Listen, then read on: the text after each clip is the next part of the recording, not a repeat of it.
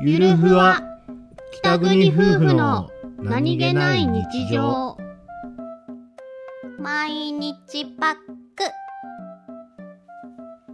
兄ちゃんあのね、はい。最近ねいろんなところでねうん。毎日パックするといいって見るからね。うん。毎日パックかそもそも私は敏感肌だから多分毎日じゃなくてもせめてなんか23日間を置いてやってみてもいいのかなと思ってうん。まずは試しにちょっとなんか7枚とか10枚とか枚数少ないやつあるんだよね。はそれのいはい。低刺激のやつうん。ちょうど見つけたかうん。らちょっとじゃあ試しにと思ってうん3日おきぐらいにう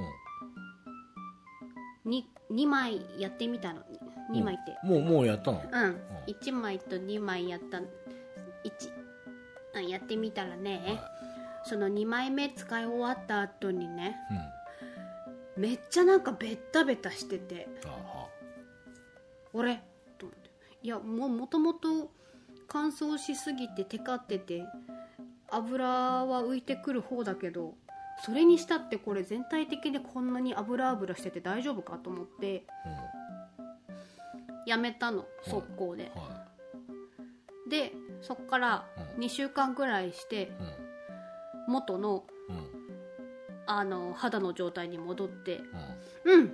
私は多分毎日パックっていうか3日おきパックも多分やっちゃダメと 思って今に至る。そうなの？うん。あのなんだろうあの保湿されてるいいなんていうの？ベタベタ感じゃなくてなんかそのわかんない。どう伝えたらいいかわかんないけどきすごい気持ちの悪いベタベタだったのよ。